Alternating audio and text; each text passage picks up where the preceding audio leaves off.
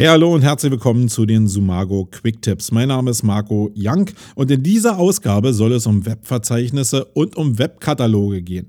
Wenn ihr im Bereich Suchmaschinenoptimierung schon ein wenig unterwegs seid, dann wird euch dieses Thema nicht so richtig vom Hocker hauen, weil dann wisst ihr, dass die eine untergeordnete Bedeutung im Bereich des Linkbuildings haben und somit nicht mehr so richtig Teil eigentlich der Suchmaschinenoptimierung sind. Wenn ihr aber mit dem Thema Suchmaschinenoptimierung, SEO gerade anfangt, dann werdet ihr in der zahlreichen Fachliteratur oder in den äh, verschiedenen Blogs oder irgendwelchen anderen Publikationen das Thema von Webverzeichnissen und Webkatalogen in jedem Fall finden.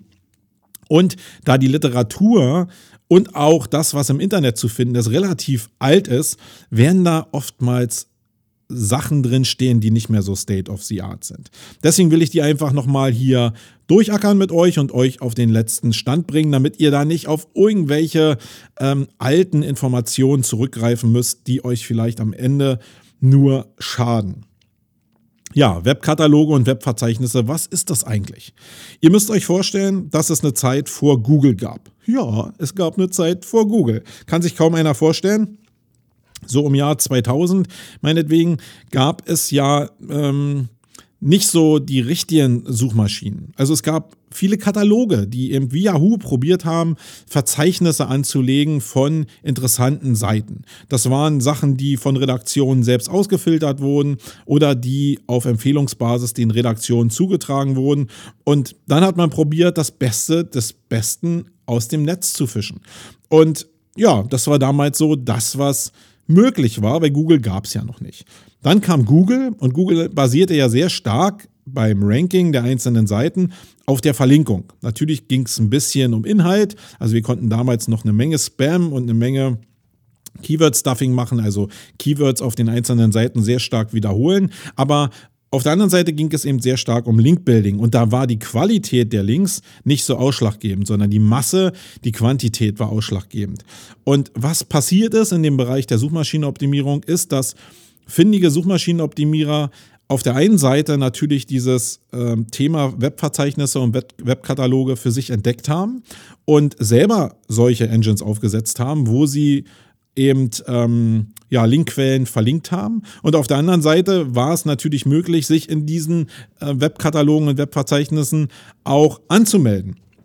Und das war so damals sehr verbreitet, dass auf der einen Seite SEOs diese Plattform zur Verfügung gestellt haben und SEOs sich auch gleichzeitig in Masse in diese eingetragen haben und damit einen damals sehr wirksamen Link-Potpourri erstellt haben. Das hat sich natürlich verändert, weil Google selbst natürlich immer mehr über die Jahre auf die Qualität der einzelnen Links geachtet hat und nicht mehr so auf die Menge. Da konnte man Google natürlich sehr schön game und das hat sich grundsätzlich ziemlich stark verändert. Was ist also übrig geblieben?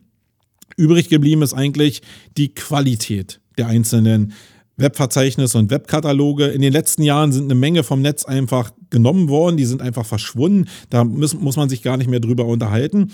Aber das Thema Webkataloge und Webverzeichnisse kommen im Linkbuilding immer mal wieder so hoch, egal ob das Panda-Update jetzt durchgelaufen ist, wo Google schon sehr drauf geachtet hat, was sind jetzt Spam-Projekte und was sind nicht Spam-Projekte. Da ist ja eine Menge weggefallen.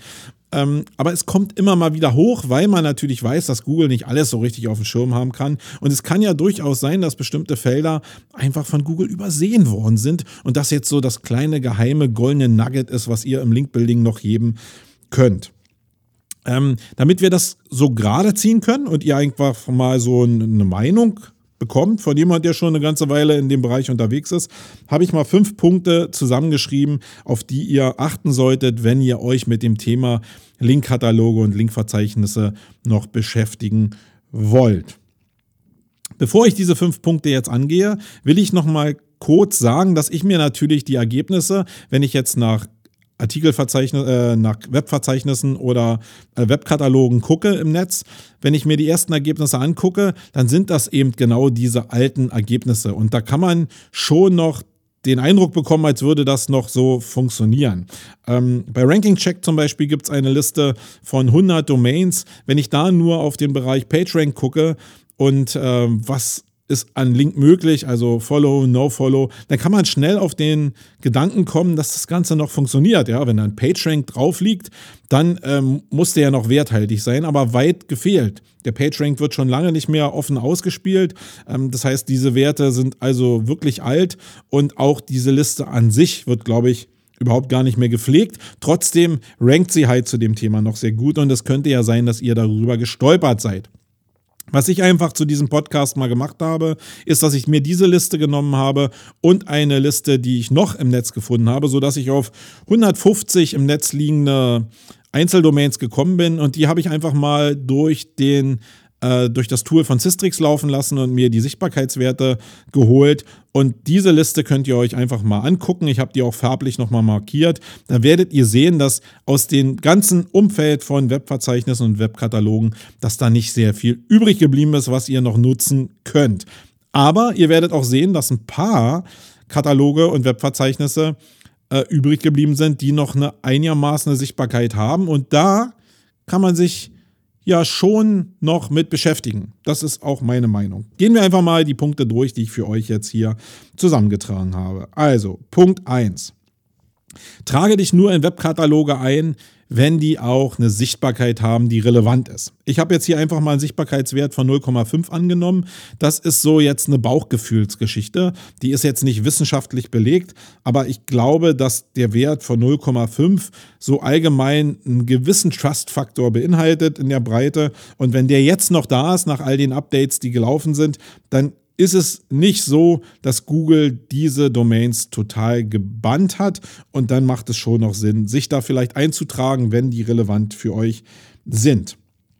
Punkt 2 ist, achte darauf, egal wie die Sichtbarkeit aussieht, ob diese Seite seriös aussieht, ob sie vom Design State of the Art ist und ob es euch Spaß macht, einfach euch in diese Liste einzutragen. Also ihr werdet ganz oft Artikel, ähm, ich sage mal Artikelverzeichnisse, äh, Webverzeichnisse sehen oder Kataloge sehen, wo ihr denkt, oh, die sind aber 2002 gebaut worden. Und wenn das so ist und das Empfinden so ist, also da muss nicht irgendwie ein Hund als animiertes GIF über, die, über den Bildschirm laufen, dann solltet ihr die Finger davon lassen, weil dann wisst ihr, dass da auch nicht sehr viel Herzblut drin steckt und dann macht das im Endeffekt keinen Sinn. Also ich würde zumindest darauf achten, ob die, ähm, ob die ja noch zeitgemäß aussehen. Punkt Nummer drei.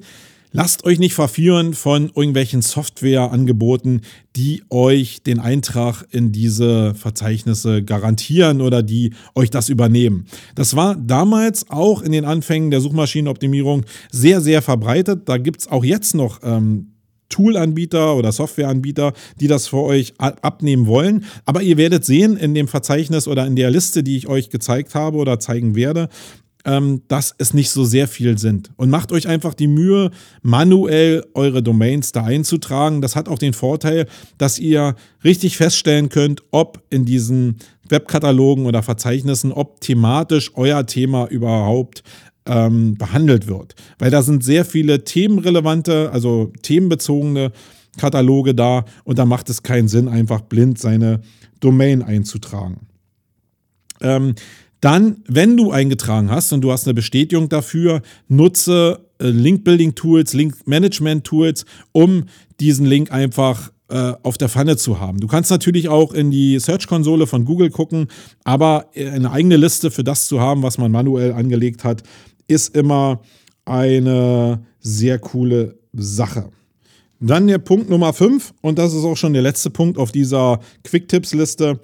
Such dir Alternativen. Also das, was früher Webkataloge und Webverzeichnisse waren, sind ja jetzt oftmals Firmenverzeichnisse. Und diese Firmenverzeichnisse sind oftmals in sehr truststarken Publikationen äh, vorhanden. Wenn ich mir einfach so eine T3N nehme oder eine iBusiness oder auch ein SEO-Portal, da könnt ihr euch mit eurer Firma einfach eintragen und könnt den Trust der Hauptdomain ähm, übernehmen oder also nicht übernehmen, aber ihr kriegt den Trust eben mit dem Link, der da drin ist, oftmals weitervermittelt und ihr habt noch die Möglichkeit, Besucher über die Seite zu generieren und das ist eigentlich immer so der Hauptmerker. Probiert immer Links zu generieren, die auch Besucher generieren und dann haben die sowieso einen sehr höheren Trust wert.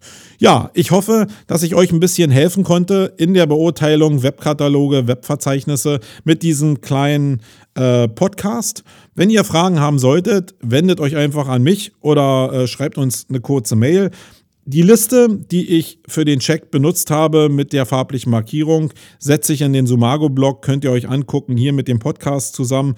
Und ja, ich hoffe, dass ihr damit nicht so viel Schindluder treibt, auch nicht in Nischenprojekten. Jedes Nischenprojekt sollte für euch so wichtig sein, dass ihr es nicht einfach blind abschießt und die Chance mit Webkatalogen ähm, oder Webverzeichnissen euch abzuschießen, wenn ihr es in der Masse und unkontrolliert macht, ist sehr, sehr hoch. Okay, ich bin raus. Bis nächstes Mal. Ciao.